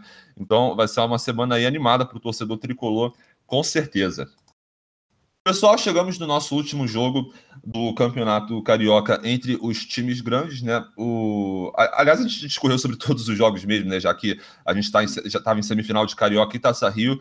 O Botafogo ganhou do Nova Iguaçu, mas aquela vitória, né, cara, que foi suadíssima. O time, como a gente está falando, não demonstra nada. Assim, eu vou, eu vou passar a bola para o Matias para ver o que ele falou do jogo, mas o que eu acho, Matias, é que a, eu comentei que o Botafogo estava numa decrescente, mas eu acho que é assim: o Botafogo estava numa crescente no início do campeonato. Aí depois caiu completamente, foi de, decrescente total. Agora está estabilizado na ruindade o, o, time assim é, não, não piora muito porque não tem tanto que piorar, eu acho, é, em questão de termos ofensivos, principalmente, de criação, mas, é, mas não melhora nada. É, e tem uma série B batendo na porta aqui daqui a, daqui a duas semanas, cara. Como é que fica a situação? O que, que você achou do é. fogão, cara, do, nessa, nessa... É, é preocupante. Realmente, o torcedor do Botafogo ele tem que começar a se preocupar bastante aí, porque eu acho que essa classificação para a final é, ela é um indício que o Chamusca vai continuar pelo menos até os jogos das finais, né? Então tem que se preocupar bastante. O Chamusca ele fez alguns testes nesse jogo, né? Eu estou olhando aqui. Ele entrou com o Varley de lateral direito. Então você vê que as contratações que ele pediu, é, tipo o Jonathan para lateral, é, nem ele confia tanto mais, né? A gente e graças a Deus ele percebeu isso. Ele tirou o Rafael Carioca, botou o Paulo Vitor, o PV que tem sido o melhor jogador está tendo propostas aí do, do, do, de times da Série A, né? o Internacional, o Sport, se eu não me engano, fizeram propostas por ele, mas o Nova Iguaçu falou que já tinha um acordo com o Botafogo, então acho que ele realmente vai ser contratado em definitivo aí pelo Botafogo. Mas enfim, é, falando do time, cara, realmente você falou, o Botafogo não cria nada. O Botafogo parece que não tem jogadores que pensem em futebol, sabe? Tem, quer dizer, tem os que pensam, mas eles pensam, é, eles pensam o futebol de uma forma que é uma forma elevada, um pouco elevada, e os outros jogadores que estão, dos outros jogadores que estão ali com eles, eles são tão limitados que eles não acompanham esse pensamento que seria básico, sabe? O Hicks, o, o Matheus Friso, a gente viu que é um, é um, jogador um pouco acima da média desse Botafogo, né? Ele é um pouco mais inteligente. E antes do Pedro Castro voltar, ele não estava conseguindo dialogar com ninguém no meio campo. Ele estava completamente sobrecarregado, não conseguia jogar, não conseguia é, é, trocar passes direito, né? Porque ele ficava completamente sobrecarregado na marcação, precisava ficar voltando, não tinha ninguém para cobrir ali as brechas que ele deixava. Então você sacrificava um dos melhores jogadores do time por besteira, assim, por ter jogadores limitados. O Matheus Nascimento, que é o melhor desse time, né? É o, é o moleque que pode não estar tá jogando, não, não, não jogando bola para ser o melhor nesse momento, mas certamente daqui a cinco anos ele provavelmente vai ser o melhor jogador que vai estar jogando aí em atividade que era desse Botafogo, né? Então ele é completamente prejudicado tanto pelos tanto pelo Chamusca quanto pelos companheiros que estão do lado dele. A gente teve a volta do Rafael Navarro também que eu achei que eu acho que é um bom centroavante, eu acho que ele vai ajudar bastante. Que ele entrou no lugar do Romildo, sabe? No lugar do ele, o Chamusca tirou um volante para botar o um, um centroavante. O Chamusca também isso poderia, se fosse um time mais organizado, se fosse um técnico é, que não tão limitado quanto o Chamusca, a gente talvez entendesse que ele estava querendo ir para frente, que ele estava querendo soltar um pouco mais o time. Mas a gente viu que depois dessa, dessa alteração, o Botafogo não mudou praticamente nada, né? E um dos poucos caras que vem apresentando algum, alguma coisa, algum futebol nesse time, como a gente já falou, o Pedro Castro, que é, de todas as, as negociações, de todas as contratações que o Botafogo fez, é, tem se mostrado a melhor dela, junto com o PV e o Friso é, ele meteu outro golaço, né? Ele é um jogador que taticamente bastante muito inteligente. É, ele se, se, se, projeta muito bem à frente, né? É, não queria usar esses termos bonitos, mas ele faz muito bem esse box to box aí que ele volta para trás e vai para frente. Eu acho ele bastante bom nisso. E ele pega muito bem na bola, né? Ele é um jogador que o torcedor do Botafogo deve Sim, lembrar. É, parece se assemelha com o Alex Santana, que jogou no Botafogo na temporada ali 2019, até metade do 20. Mas eu acho que o Pedro Castro ele é melhor assim tecnicamente, é mais habilidoso do que o Alex Santana. Mas essa questão de ser um, um meio-campo ali é, que tem uma boa visão e pega bem na bola se assemelha muito com o Alex Santana. E o gol dele é bonito, né? Ele ali na, na lateral da área dá, consegue dar um, que muitos acharam que ele tinha tentado cruzar, mas quando você vê em outro, por outro ângulo, realmente ele olha para o gol e pega um pouco mais forte para encobrir o goleiro e fazer um golaço ali que salvou o Botafogo de ser eliminado, né? Porque o 0 a 0 era para o Nova Iguaçu, né? Então o Botafogo vai chegar nessa final aí como zebra, como franco atirador para tentar ganhar do, do Vasco do Cabo, que eu acho que vai ser uma missão muito difícil. É, com certeza. O Botafogo, infelizmente, acaba chegando nessa final como sendo o time que não é favorito por conta de tudo que foi apresentado nessas últimas partidas. Dentre os grandes do Rio de Janeiro, a gente vê um é, time. E é, uma, e é uma diferença de favoritismo muito grande, né, do Vasco pro Botafogo, porque a gente vai ter na final do Carioca, como a gente acabou de falar, o Fla-Flu, que é uma final que o Flamengo é favorito pelo time que tem, mas assim, eu, eu daria é, 60 40, sabe? O nível de diferença. Eu também. De Correto, eu também. favoritismo. E nessa eu dou 80 20 pro Vasco. Então é muito, muito discrepante aí. Não, tá muito discrepante. Você vê que o, o Botafogo, o maior problema talvez seja realmente o, a questão de criação de jogadas, o setor ofensivo. O time não tem criatividade, é, não, os jogadores não parece que não recebem o treinamento ou não sabem se posicionar para virarem opções de passe. A saída de bola do time ainda é muito ruim. Isso é, é muito, tudo isso deve preocupar sim o torcedor do Botafogo para a Série B, que vai ser um campeonato difícil. Eu acho que o Botafogo talvez tenha a única, uma única virtude do Botafogo é, é até um fato estatístico, digamos, que foi ressaltado pelo Chamusca na entrevista pós-jogo, é a melhor defesa do, do campeonato, né? Foram, é, eu estou conferindo aqui, são nove gols sofridos no campeonato e até o final do, da taça, da taça Guanabara, a melhor era, era, da portuguesa, mas agora com esses gols sofridos pela portuguesa, o Fluminense, é, pelo Fluminense, o, o, Botafogo se assegurou como time com melhor defesa do campeonato. E o Chamusca ressaltou esse negócio na entrevista pós-jogo, né? Porque nós não tomamos gols nos últimos três jogos, não sei o que, então isso também deve ser ressaltado. Mas assim, cara, oi, pode falar. Não, mas aí não toma, também não faz ninguém, adianta do quê? É, pelo menos vai sair com um ponto. Um ponto não salva ninguém do, de rebaixamento e também é, é, dificulta o caminho para ser campeão. Não, exatamente. O, o problema é que, é como a gente já foi falado, o mais importante no futebol, a estatística mais importante é o número de gols marcados, sabe? Não é o é. número de ter menos gols sofridos. É importante, é, colabora para análise, sim, mas em última instância a gente tem que avaliar os gols marcados e as alternativas que o time tem para marcar esses gols, coisa que o Botafogo nesse momento não tem, sabe? E eu acho ainda que o Manchamucha caiu em contradição, porque ele falou primeiro, nós as últimas três partidas, nós não sofremos gols, que foi contra o Macaé e esses dois jogos contra o Nova Iguaçu. Beleza. Quer dizer, pô, usar uma partida do, contra o Macaé como argumento é foda também, mas enfim. Uhum. É... Aí, na mesma entrevista, ele falou que o Botafogo teve dificuldade nessa partida por conta da postura do Nova Iguaçu, que, que jogou por uma bola, sabe? Então, eu acho o seguinte: é, o, o, Botafogo enfrenta times muito defensivos que, como ele falou, joga por uma bola e você fica, fica muito sensível você exaltar que a sua defesa está muito sólida, muito consistente a partir do momento que isso acontece, que você enfrenta times que jogam por uma bola, porque assim o, Real, o Nova Iguaçu realmente apostou uma, adotou uma postura mais defensiva atrás da linha da bola, como o Chamusca disse, mas cara, eu eu acho que tem essa contradição e eu não, não concordo com esse argumento, cara. Eu acho que é, é papo de técnico mesmo para desvirtuar o, o real problema, que é o fato de que o Botafogo não tem criação, não consegue jogar e se criar contra times que nem divisão tem no, no Campeonato Nacional. E, o, e a Série B vai ser muito difícil. Eu acho que na Série B o Botafogo vai enfrentar vários tipos de time. E aí eu volto, volto para essa entrevista pós-jogo do Chamucha, que ele fala que acha que na Série B o desempenho vai ficar melhor porque o Botafogo vai enfrentar times que não são como o nome, como Nova Iguaçu, que, jogou, que jogaram por uma bola. Não foi exatamente essa frase que ele disse, mas foi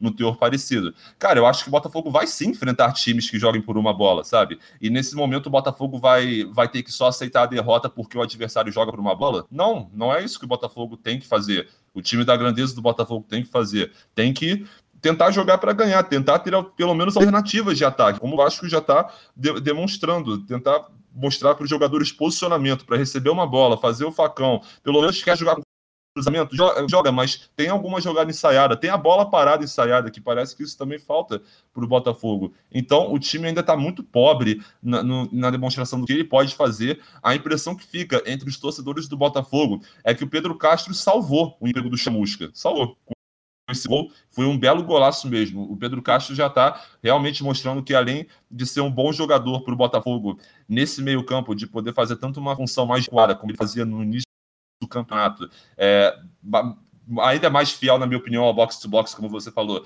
E agora ele está jogando mais avançado, mais encostado na área, mas também fazendo essa função.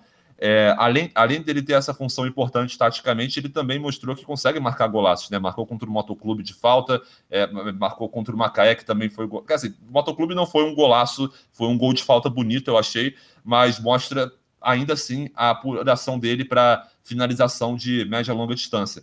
E teve golaço também contra o Macaé, agora esse outro golaço contra o Nova Iguaçu, que esse sim foi realmente decisivo, porque o Botafogo, em dois jogos, em quase, sei lá, é, 150 minutos em dois jogos, não conseguiu mostrar nenhuma alternativa para que pudesse realmente tirar o zero do placar. O Botafogo tinha mais posse, mas não conseguia fazer nada com ela e teve que chegar o Pedro Castro, que também já tinha sido responsável por uma outra finalização perigosa do Botafogo, né, que foi no primeiro tempo que ele meteu no travessão. Teve que chegar ele com essa carta da banca para poder meter a bola na gaveta e realmente salvar o Botafogo da da, da eliminação, que diga-se de passagem também quase tomou um gol, um gol do Nova Iguaçu no final do jogo. Mas então, então é isso, o Botafogo ainda precisa urgentemente melhorar. Essa questão do chamusca está muito delicada, porque a torcida inteira está contra ele, a torcida inteira está reparando que o time não tem evolução, jogo após jogo. São, são, foram duas semanas livres para treinar, cara, para treinar para jogar contra um adversário muito fraco e a gente não viu evolução nenhuma, cara. Foi muito, é, foi muito ruim, cara. O Matheus Nascimento, eu sinto pena dele, porque, pô, a bola, a bola não chega de, nele também, né, cara? É complicado. Inclusive, eu queria até ouvir a opinião de vocês, cara, sobre esse negócio que a gente não falou no podcast, né, cara? Que o Botafogo recusou 23 milhões de euros pelo Matheus Nascimento, que eu achei porra, é, é muita burrice, é minha opinião. Vocês podem falar a de vocês aí depois. Mas, principalmente com o Matheus Nascimento jogando nesse time, onde ele tem cada vez mais partidas onde o time não consegue fazer a bola chegar nele, acaba obrigando ele a sair muito da área e, e vai piorando aí a análise que, que as pessoas devem estar fazendo, a galera do mercado, em cima dele mas é uma partida ruim em muitos aspectos. Varley de, de lateral também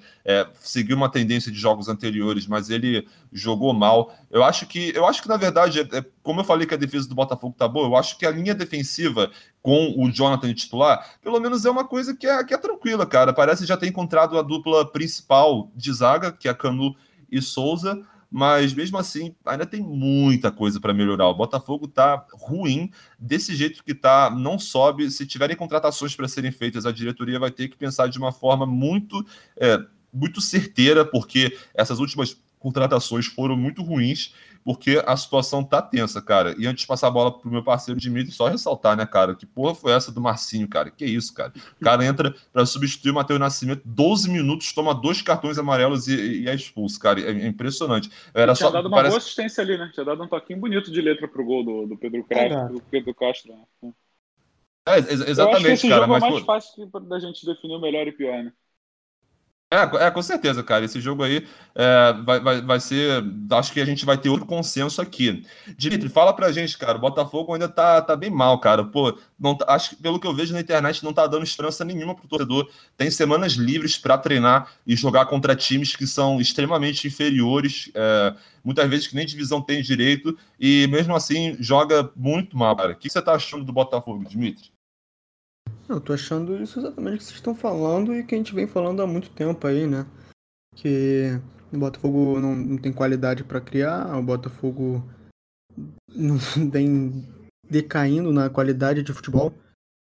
Acho que foi uma vitória que talvez tenha sido prejudicial aí pro Botafogo, não sei. Eu não sou muito de ficar pedindo saída de técnico, mas o Chamusca não, não tem feito um bom trabalho aí, já tem tem um tempo aí no Botafogo aí, são que três meses que ele tá no Botafogo?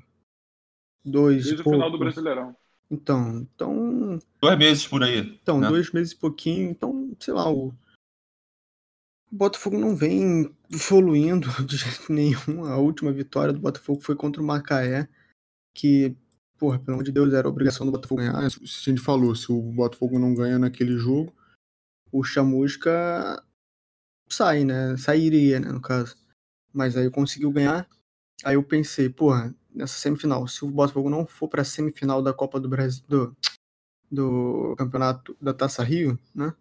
O Chamusca cai porque, porra, a Taça Rio já, já, já é feio estar jogando na Taça Rio, né? Que é nesse ano, que antigamente não era, né? Enfim.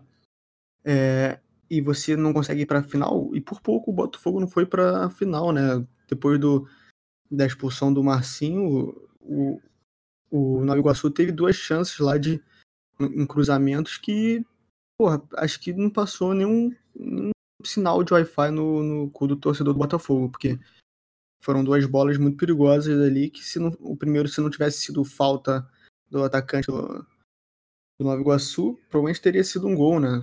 E o segundo teve uma aos 44, se eu não me engano, para 45, teve uma bola que passou raspando a trave do do, do, do Botafogo e podia ter sacramentado a, a desclassificação além da taça, da, da própria taça Rio do Botafogo. Né? É, exatamente, cara. A situação tá muito ruim pro Botafogo. E, gente, antes da gente partir pro melhor e pro pior, eu queria saber de vocês. Acho, acho até importante a gente falar isso no podcast, né? Que foi essa recusa, né, de 23 milhões de euros do Botafogo, que foi um time foi um time português, né, não revelado que, é. que fez essa proposta, 23 milhões de euros dá cerca aí de 150 milhões de reais o Botafogo recusou, acreditando que o Matheus Nascimento possa evoluir mais e, portanto, valer mais. O que vocês acharam disso, cara? Eu começo. Eu achei, eu achei uma burrice, mano, pra ser sincero. Porque, porra, é, o Botafogo tá, tá com praticamente um dívida. É, eu não sei se essa semana. Não, não, foi semana passada, aliás. Semana passada, divulgaram nota oficial falando. Eu acho que foi a primeira vez que eu vi isso no Botafogo nesse cenário de muita crise, de desligamento de funcionários de vários setores por conta de, tá ligado? Não ter como bancar o salário. Então, assim, cara, cada dinheiro que entra agora vale muito pro Botafogo. Esses 150 milhões de reais é, indo, indo para pagar um pouquinho da dívida, cara, das dívidas que deve ter ali a curto prazo, já ajudam pra caramba, cara. E, e sem falar que eu acho que 23 milhões de, de euros, cara, é, é, muito, é muito dinheiro, cara, principalmente para é pra, é uma. Para o jogador jo, jovem assim, cara, eu tô tentando lembrar aqui.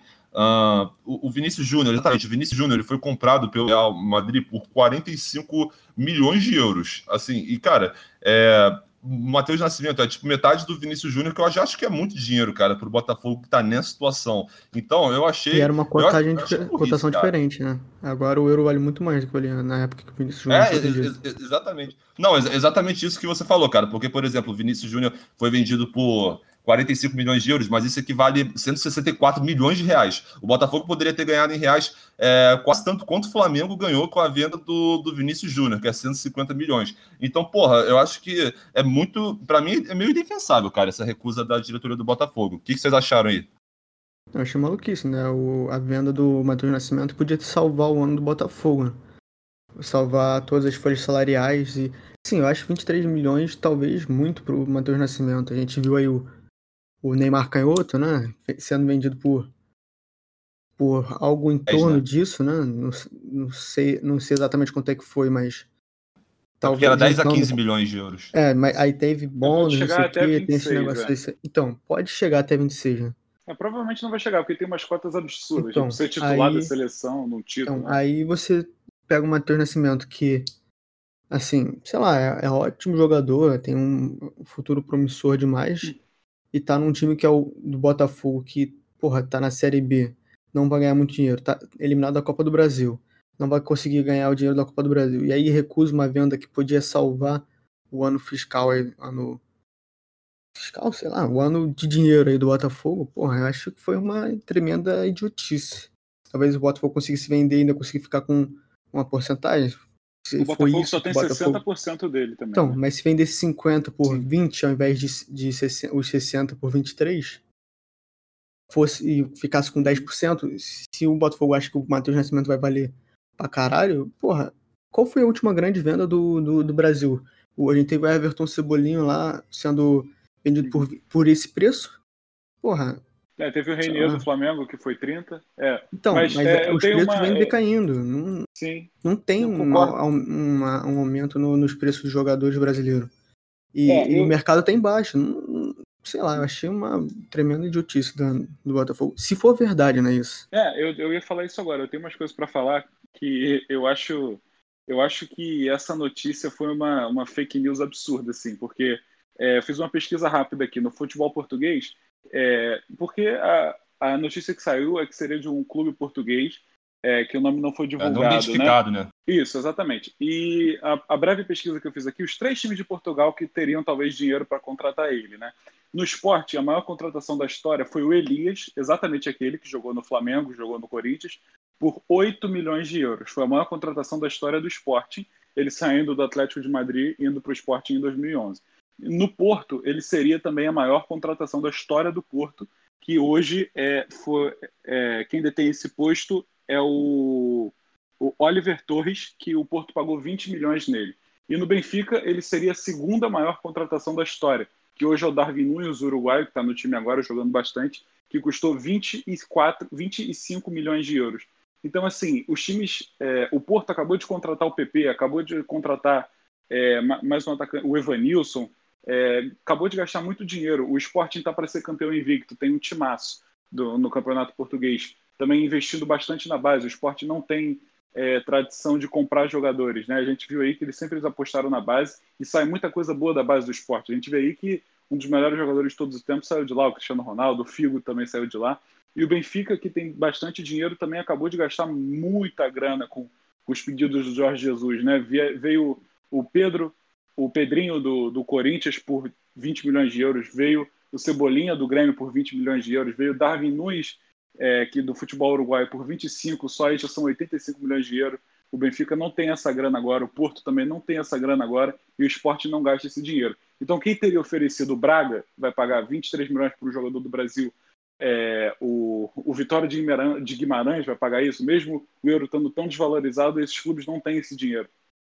E outra coisa, é, o Matheus Nascimento, dessas maiores promessas aí do futebol carioca, aí eu boto o Kaique, eu boto no Flamengo, talvez aí agora a maior promessa nesse João momento Gomes, seja o João Gomes, é, o, o, Hugo, talvez até o Neneca, e no Vasco aí o Gabriel Peck jogando bastante. O Matheus Nascimento é o cara que é a maior é, promessa do Botafogo, mas é, dentro desses que eu citei é o que menos jogou, é o que menos agradou a torcida, é o que menos performou dentre os profissionais. Ele tem números absurdos na base, tem mais de 150 gols, excelente. Mas esse time que estaria fazendo proposta, estaria fazendo proposta pelos números, né? Não está fazendo proposta pelo que o, o jogador está fazendo agora, né? Porque isso é uma coisa que o Bruno Formiga falou no, no, no de placa. Cada vez que ele entra em campo, ele desvaloriza mais jogando desse jeito. Então, se essa proposta realmente existiu e o Botafogo recusou, foi talvez a maior burrice da história de um clube brasileiro. É, cara, com certeza. Assim, é exatamente isso. O Matheus Nascimento ele é muito valorizado por conta do que ele fez na base mesmo, toda a história dos 150 gols, mas eu concordo plenamente. No profissional, ele principalmente jogando nesse time que não ajuda tanto ele do Botafogo, nossa, exato, é, foi é. perfeita definição. É cada vez que ele entra em campo, ele, ele desvaloriza, porque eu lembro até que estava tendo a live lá do do TNT Esporte com o Casimiro, Luizinho, certeza deles é, comentando isso foi, sobre isso. Foi né? o Luiz Felipe Pô. Freitas que falou isso, que ele desvaloriza. É, não foi o Formiga, não. É, exatamente, cara. Aí, aí, tem essa discussão também. Eu também acho que desvaloriza que, se for verdade, é, é, com certeza vai desvalorizar mais. Não vai ter, talvez não tenha outra proposta como essa, porque é porque realmente, ele, ele acho que o time que vai atrás de Matheus Nascimento nesse momento, muito dificilmente é por causa do que ele está rendendo em campo, é por causa Exatamente. de todo o histórico dele na categoria de base. Mas é complicado você ter é, esse único parâmetro, né? Que for quando ele estava jogando com pessoas que tinham ali mais ou menos o físico, a idade dele, você vê que ele não está tão bem preparado. E, pô, mano, mano, mandou bem pra caralho nessa pesquisa aí sobre em relação à, à veracidade dessa notícia, né? Porque a gente viu que essa notícia saiu, digamos, nos principais veículos de comunicação, Globo Esporte, ESPN, TNT é. Esporte, mas nunca se sabe quando você tem aquela fonte que vai dar uma notícia que não bate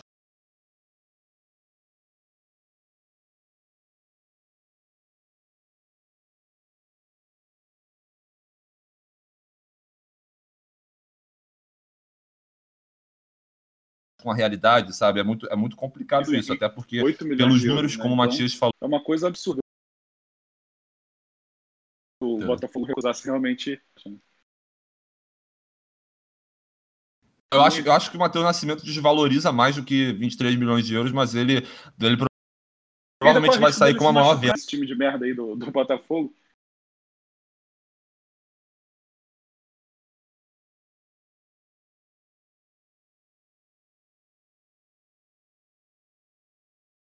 Por mais que o Marcinho tenha dado a assistência pro, pro é, no lance do gol do Pedro Castro, é muito difícil porque ele, em muito tempo, em muito pouco tempo que ele esteve em campo, ele conseguiu foder tudo, cara. Ele fez duas faltas, a segunda foi muito boba que gerou o cartão amarelo e acabou sendo expulso. É, 12, é, não foi uma expulsão direta, né? Vale destacar isso. Em 12 minutos, é, exatamente, o primeiro cara. e o segundo amarelo. Exatamente, cara. Em muito pouco tempo isso. No momento que o Botafogo não estava jogando bem, conseguiu um golaço do Pedro Castro, aí o cara me é expulso uh, e, e, auxilia, digamos, uma possível pressão no Nova Iguaçu é complicado, cara. E o Marcinho é. é outro também que não tem agradado em nada a torcida, né, mano? Depois dessa aí dá um lixo ali. Então eu acho que o pior é o, é o Marcinho mesmo, com o melhor Pedro Castro. É, essa é a minha opinião também. Dimitri, segue. É, eu podia dar, bola. Sei lá, vocês não. Eu queria mencionar talvez o Marco Antônio, que teve algumas jogadas que ele criou, mas acho que é isso mesmo. Talvez o Pedro Castro, talvez não. Né? Pedro Castro e. Não, eu, eu, acho que, eu acho que o Marco Antônio ele concorre por fora com o Pedro Castro de melhor da partida, com talvez o gol tendo sido um critério favorável ao Pedro Castro. E para pior, eu acho que o Varley deve concorrer com o Marcinho, mas o critério do, porra, da expulsão acaba não, sendo determinante. Não tem como. É, exatamente, exatamente. Mas o realmente. O Egídio lá naquele jogo do do, é, exatamente, do, é, é, a mesma coisa. Exatamente ele mesma coisa. foi expulso em 70 minutos de jogo. É. O, o, cara não jogou mal, o Egídio no caso, mas é, a, a, expulsão mudou a configuração do jogo, sabe? Então é. fica, fica muito complicado mesmo. É, cara. Fora que o Egídio mas, também demorou mais tempo para ser expulso. Lá, o Laranjeira, que a gente também deu como pior em campo, que foi expulso no primeiro tempo do, do, jogo do Vasco e Madureira. No Madureira. Então tem que manter o critério também, né? Com certeza. E... muito bom. Oi? Ah, tudo bem então. Vamos continuar. uh, uh, gente, então definidos o melhor e pior campo, vamos para o palpitômetro. Hoje é dia de palpitômetro da Libertadores, mas temos aqui os passa, resultados passa, do palpitômetro passa, aí, anterior. Aí, Não, eu, vou, eu tô aqui sendo o mensageiro do diabo, falando, dando a notícia ruim aqui para toda a nação. Uh, peraí, só deixa eu confirmar aqui, ver se tem alguma alguma virada de mesa, porque a princípio o Matias foi, foi o único filho da puta que acertou o resultado. É, Botafogo e Nova Iguaçu, ele botou 1 a 0 Vocês Mas desrespeitaram a instituição do Botafogo, tá? Eu continuo acreditando no meu glorioso. O Botafogo vem desrespeitando a instituição a gente, porra, é foda. instituição Marco 10, exatamente. É, e, pô, Matias, tem que dizer, mano, rivalidade à parte, porra. Eu fiquei com o cu na mão quando o Flamengo fez 4 a 0 e, tipo assim, cara, isso. Não, fez 4 a 0 no início do segundo tempo. Eu, caralho, tem, tem 40 e eu tinha, eu tinha apostado nos 5 a 0 né? É, pois é, mas aí acabou. Tendo... Lixo, você perdeu. Deu pena. O João Gomes fez questão de é, acabar acertei, com a sua acertei... alegria naquela defesaça, tá ligado? É, eu acertei que teriam cinco gols na partida. Aí, aí. Mal se bem. livrou bem, se livrou bem. Mas beleza, o Matias aí fica com, com um pontinho na, é, a gente não tá fazendo pontuação porra nenhuma, mas ele tá com mérito aí de ter, ter sido o único que acertou algum resultado no último. E vamos ver se a sorte muda hoje. Hoje tem menos jogos, hoje é dia de palpitômetro da Libertadores. Vamos começar com o jogo de amanhã, terça-feira, gente. La Calera e Flamengo. Cara, eu vou botar um, é, 3 a 0 pro Flamengo. Acho que o time tá, tá embalado. Tem uma questão do gramado sintético chato mas acredito que o time esteja realmente melhorando e, e o Flamengo vai querer buscar essa classificação espada. Uh, Dimitri. Eu acho bem provável a vitória do, do Flamengo, ainda mais que o Matias falou aí que o técnico do, do La Calheira foi pro Fortaleza, né? A única informação útil aí que ele deu até agora na história desse podcast. Respeito é... Eu acho que vai ser um 2x1 pro Flamengo. Dois... Você botou quanto, Gabriel? 2x0 Flamengo. 2x0? 2x0, 3. 3x0? Ah, então eu vou no 2x. 2x. 1, 2x1, 2x1. Bora, irmão. Pô, não é difícil não. Pô, não tem nada não. É, e tu, Matias, falta tu, meu mano. Vambora. Bom, na última vez eu chutei alto e acertei, né? Então vou arriscar de novo. Eu acho que vai ser 5x1 pro Flamengo. O Flamengo adora tomar um golzinho. Eu tinha esquecido disso na última rodada. Então Vamos agora de novo 5 a 1 Flamengo. Vai ser um jogo pique aquele do San José em 2019. O Flamengo vai massacrar. Nossa, é verdade. Eu, eu, eu botei 3 a 0 jogo que a gente na, viu. Foi... Boa lembrança que antes da pandemia a gente viu esse joguinho lá na Olegária no barzinho bem top. Pô, porra, bons tempos, né, cara? que pariu, velho. Porra. É, saudade, saudade. Hã? Fluminense Santa Fé? Não. É, Flamengo e São José. Tô zoando. Pegadinho. O Fluminense Santa Fé foi. É, tá sendo do momento da pandemia, explicando é, para quem não entendeu, porque é muito difícil entender essa adenota, ou anedota, não sei como é que se fala, mas enfim, vamos. Adenota, anedota. Marcelo adenota. Beleza, cara. Próximo jogo, então, gente. Fluminense e Santa Fé, jogo de quarta-feira. Papai começa Caralho, mano. Eu acho que o Fluminense vai fazer um bom jogo em casa, vai se impor e vai perder de 2x0. Não, mentira, vai, vai ganhar de 2x0. Eu acho que eu boto 2x0 do Fluminense. Matias. Eu vou de 2x1 Fluminense também, vai ser, vai ser outro 2x1. Mas vai ser um jogo mais tranquilo do que foi lá na Colômbia. Eu vou Beleza. de 3x1 Flusão. 3x1 Fluminense, beleza. Ninguém botou empate? Todos botamos Não. vitórias dos cariocas. Vamos ver como é que vai se dar isso então. Vamos e na próxima edição vai ter palpitômetro da, da fina, das finais da Taça Rio e do Carioca. Então fiquem ligados, hein? Pois bem, pessoal, está chegando ao fim mais um episódio do Marco 10. Sempre uma honra ter vocês aqui escutando nossas, é, nossos comentários, nossas merdas faladas. Eu quero agradecer aos meus dois companheiros de profissão, quero agradecer a você, Matias, pela presença, cara. É, de nada. É, é sempre bom estar aqui agraciando vocês com a minha presença e todo o meu conhecimento sobre futebol. Tá, e daí sim, pô. Eu quero agradecer também ao nosso grande amigo Dimitri. Tá agradecido aí também. Show de bola. É, beleza, gente. Ô, Matias, tem mais alguma coisa para dizer, cara? Dica, e redes é. sociais. Pô, hoje eu esqueci Puta, de deixar. Hoje, hoje, ficou fechado. Não, então tranquilo, gente. Só, só para ressaltar, então, que a gente Não, tem episódio novo todas as terças e sábados. São lançados às 11 da manhã. Então você fica ligado que toda, todo episódio de terça é um, é um retrospecto da, da, da, rodada que teve dos cariocas no final de semana e o episódio de sábado é um retrospecto do que teve entre os cariocas na rodada do meio da semana. Então, Já abri aqui, pode parar de enrolar, Gabriel. Show de, show de bola, então tá contigo, mano. Fala aí. Show. É, no nosso Facebook, é a nossa página lá, que a gente está sempre posta as atualizações aí quando sai episódio novo. É a nossa página lá, é arroba pode marca o 10, o 10 numeral e tudo junto, arroba pode marca o 10. O nosso Instagram, que vem crescendo aí cada dia mais imparável, é podcast marca o 10, podcast marca o 10, o 10 também numeral e tudo junto. E o nosso Twitter, que está crescendo aí, já está chegando está chegando numa boa marca. É, é, parecido com o Facebook, mas tem uma diferença. No Twitter é arroba podmarca10. Arroba podmarca10, o 10 numeral e tudo junto. Show? Só isso. Show de bola então, gente. Muito obrigado mais uma vez a presença de vocês dois e muito obrigado a você que ficou com a gente até agora escutando todos os nossos comentários aqui. Um abraço. Ah, no sábado temos outro episódio sendo lançado. Eu te espero lá, hein? Um abraço e tchau, tchau. Valeu. Valeu.